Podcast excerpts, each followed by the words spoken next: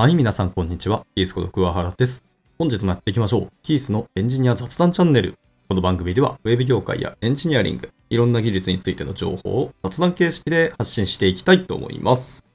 で、今日はタイトルに挙げてます、体験を良くするためにどこまで痛みを受け入れるかっていう話ですね。えーまあ、タイトルはぶっちゃけると、ちょっとキャッチーなタイトルしたくて、言葉を強めただけで別に、え明確なあれがあるっていうわけではないんですけど、まあ、我々、クライアントワークをなりわいとしている企業としては、体験設計とか体験を良くすることっていうのはものすごく大事な観点の一つだと思ってて、えある意味で、まあ、比較しても仕方のないし、別に比較できるものではないですけど、まあ、え自社プロダクトとか SaaS 事業よりも体験設計っていうのが結構重要だろうなっていうのが僕らクライアントワークだと思ってます。まあ、直接プロダクトを介してエンドユーザーとのお話をするか、それとも直でお客様とお話をしながら物事を進めていくかっていう、この差は結構でかくて、直で人とやり取りをするのが我々ですので、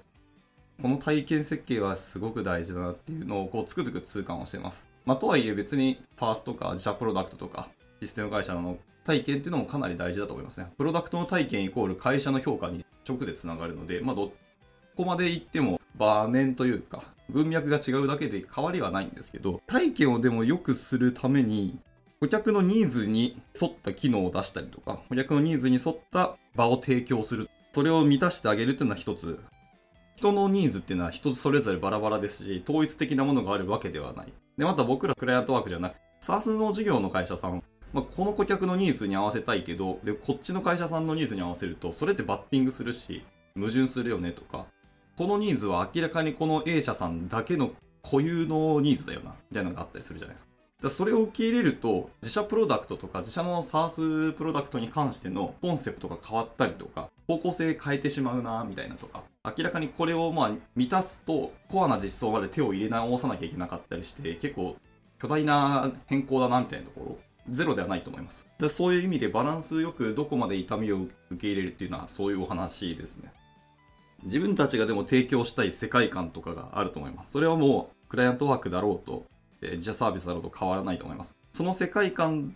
にマッチした会社さんとかお客さんが一緒に仕事したいとか、自社のプロダクトを使いたいっていう、こう、お問い合わせをしに来ると思うんですけど、それを崩してまで、このお客さんと、で絶対この顧客は捕まえたいみたいなところを、えーまあ、ビジネス的に勝負しに行くかっていうのはすごく難しいお話で、ある意味で、まあ、どうしてもその会社さんにしたいっていうんならば別にいいんですけど、そのために今まで作ってきたブランドとかコンセプトを少し変えなきゃいけないってなると、依存度高いので、リスクを引き上げることにもなるので、そこをどう受け入れるかというか、戦略的に取るかっていうのはすごく難しい話だと思ってます。まあ、それでも、そのお客さんが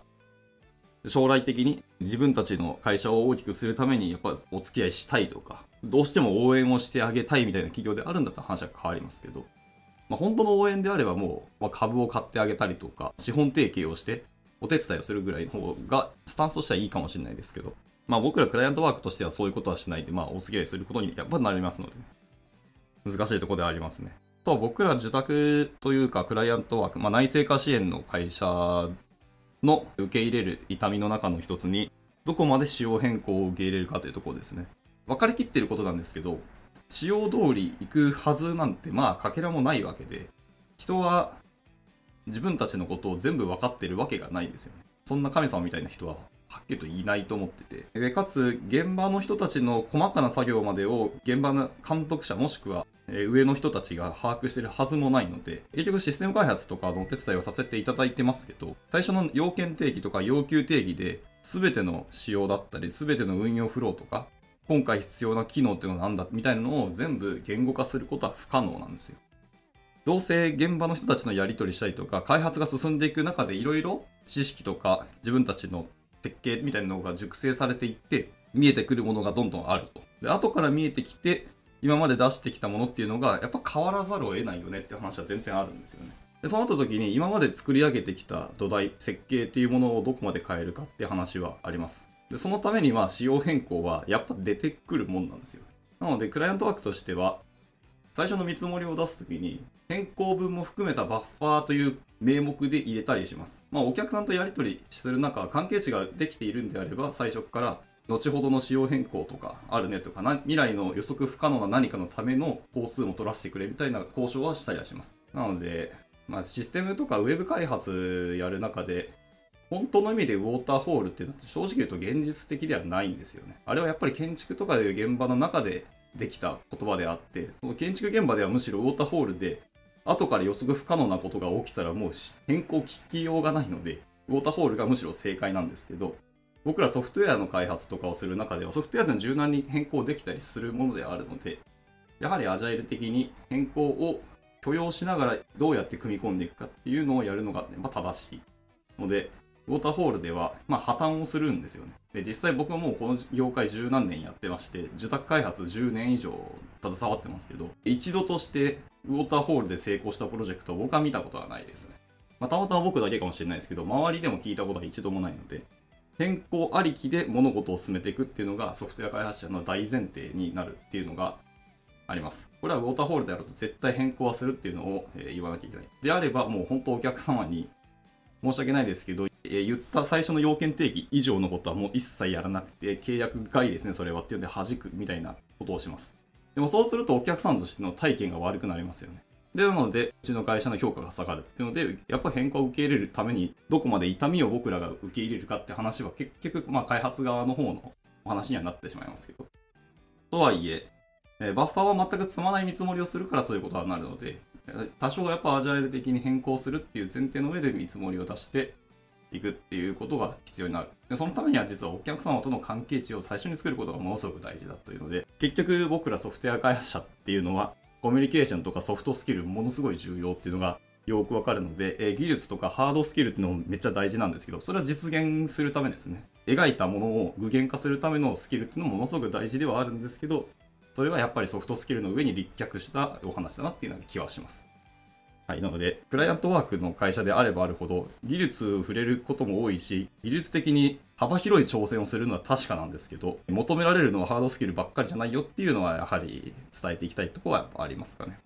とはいえ、どこまで受け入れるかっていう話は、僕もずっと悩み続けてますね。で、僕らクライアントワークもそうですけど、まあ、SARS 事業さんも結局はお客様っていうのを受け入れなきゃいけないビジネスモデルになったりするし、自社プロダクトも自分たちのシステムとかアプリケーションを使ってくださるユーザーのための新規機能開発だったり、今まで使ってきた機能のある意味廃止っていう判断をしなきゃいけないと思います。物事とかプロダクトって進化し続けないと、やっぱりユーザーって固定はするけど増やすことはできなかったり、離脱も結構する可能性があるんですよね。っていうので変化はどうやってもしていかなきゃいけないけど、固定のユーザーがあるプロダクトであればあるほど、今まで使えた機能の見た目が変わるだけで結構ユーザーってあの、まず第一に批判をしたりする、しますよね。もしくはそのまま離れちゃうユーザーも結構いますよ。まあ、それぐらい変化をすることも難しいけど、変化をし続けていかないと、会社としては、廃れていく可能性は全然あるんですよね。まあ、時代の変化、環境の変化によって、新しいユーザーたちのニーズと、昔ながらのユーザーのニーズって、まあ、大体乖離するんですよ。で、でも進化し続けていく中、えー、今の時代のビジネスをしなきゃいけないとなると、新しいユーザーの方に多分重きを置く会社さんの方が多いと思うんですよね。なると、えー、古い顧客をどこまでこう pain として許容するかって難しいんですよね。古いお客さんって言うと言い方悪いんですけど、昔ながらのお客さんであればあるほど、ちょっと年齢層が上がってくるので、そうすると落としてくれるお金の額はでかかったりするんですよ。直接的なお話になっちゃいますけど。っていうのもあるので、どこまで受け入れるかって、めちゃめちゃビジネスのバランスが難しくて、これはでもなかなかエンジニアの方々ってあんま意識しないんじゃないかなって気はしますね。わかんない。僕がたまたまそういう人たちの周りにいるだけかもしれないですけど。なので、結局はビジネスありきで物事を作っていくっていうのはそうなので、会社としてとかプロダクトとして受け入れるところを受け入れるバランスは考えるんですけど、いざそれを実装の場に落とし込むと、なんでそんな話になったのっていう、今度現場の、中の現場の人たちとのバッティングが起きそうだなっていうのもあって、マネージャーの方とかシステム開発の運用する側の人たちの大変さってこの辺にあるよなっていうので、で、何が大変かって、これの明確な答えも基準もないわけなんですよね。結局その場に応じてどう判断するかっていうこう不確実性と向き合わなきゃいけないお仕事なのですごくいやー責任重いよなと思いつつ まあでもこれがピタッとはまった時の快感はたまらんしこれで市場のニーズにしっかり合ったプロダクトを出せた自信持って外に出せたっていや胸張れる体験はすごく良いので、まあ、マネージャーのやりがいはここにあるよなと思ったりはしますけどとはいえこの受け入れをする基準とかっていうのはもう本当人依存になってしまうんで、そのマネージャーさんとか監督の方のさじ加減がものを言う世界なんでね、まあ本当はなんか経験値が良かったり、ものすごい知識量多い人の方が信頼性は高いかなっていう感触はありますけど、とはいえ、ちゃんと現場の人たちとお話ができるっていうのはすごく重要なので、結局コミュニケーションスキルっていうのはソフトウェア開発の現場でも超重要で、マストスキルだよなってのは思ったりはしました。というところで、ざーっと喋りましたけど、今日喋りたかったことはこんな感じです。誰か答えというか、明確なこういう基準でやればうまくいくみたいな銀の弾丸を作ってくれたらめっちゃ嬉しいんですけど、まあ、人と仕事をする限りそんなものは存在しないので、しっかりこれからも、えお客さんとかユーザーと向き合いつつ、僕らもソフトウェア開発を頑張っていきたいなっていうような、えお気持ちです。はい。今回はこんなところで終わっていきたいと思います。いつも聞いてくださり本当にありがとうございます。ではまた次回の収録でお会いしましょう。バイバイ。